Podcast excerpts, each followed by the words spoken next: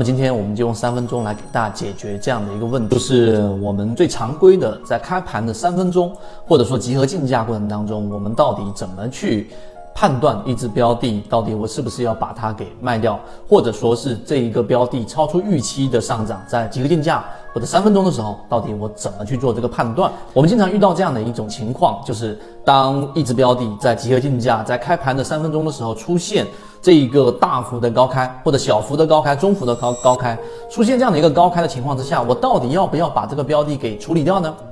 或者？我关注的一个标的，我要不要介入进去呢？如果卖掉了，那很大概率下它回踩之后，如果又往上一拉一波涨停，不就把一个标的给卖飞了吗？而如果高开不卖掉，它突然之间打到平开的位置，甚至打到水下，难道我要水下割肉吗？这里面到底有没有一个我们说的一个短线的，或者说呃交易上的心理的一种模型呢？答案是有的。那这个我们就给大家讲一讲。我们先说第一点。我们要做好这一个开盘三分钟，或者说集合竞价的这样判断，首先要给它做一个定性。什么叫定性呢？我到底要怕把它做一个分类，它到底是主动性高开还是被动性高开？这里面就要做一个分类了。那么主动性高开呢，它分两种类型。第一种是由于你知道我们 A 股市场跟外围市场是有一定的联动性的，那么是受到外围市场的利好，然后影响的这一种高开。那么这种高开呢，它是有这个刺激的。那么第二个角度呢，就是我们所说的，因为情绪影响嘛，大部分的标的高开之后，第二种情况是因为你的这种主动性高开是有这样的一个我们说的题材支持的。那么这种情况之下呢，无论是第一种啊，第一种是因为我们刚才说了，是因为外围市场的联动，并且你是有一个主线题材的支持的，有这个逻辑支持的，整个行业板块传导的逻辑就是我们说的一个主线，然后传导到我们的指数，指数再影响到其他行业板块。那么这种主动性高开。那么往往它不会是在高开的时候是高点，可能会有一个高开低走之后再继续创新高。因此，这种主动性高开呢，更多的还是要去关注后面的走势，而不是急于操作，而且概率上它更容易创出新高。这是第一种主动性高开。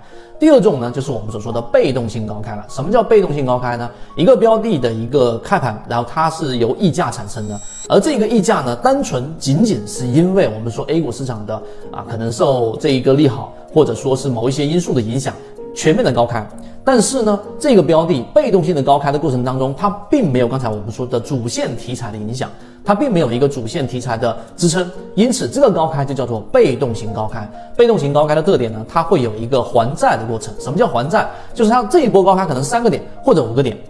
那么最终它就会。大概率会进行这样的一个回调，因为这种情况之下是所有人因为外围环境的这一种刺激去抢这个筹码，但是它因为没有核心逻辑支持，甚至于有些人去买一个标的，它都没有我们说圈子的模型支持，散户数据有没有割肉，它有没有控盘数据，它有没有我们说的主线支持都没有关注的情况之下，这种被动型高开往往就会回调。所以在这种情况之下，如果你要卖一个标的，在集合竞价在开盘三分钟，你你要先判断它是主动型高。开还是被动型高开之后，你才能定好你的整个策略，整个交易的成功率才会大大的提升。当然，里面还包含着很多的交易细节，以及我们的自选鱼池当中到底怎么样去利用开盘的这三分钟和集合竞价来判断它的强与弱呢？那我们在我们的进化岛会整理出来一个文字版。好，今天我就讲这么多，和你一起终身进化。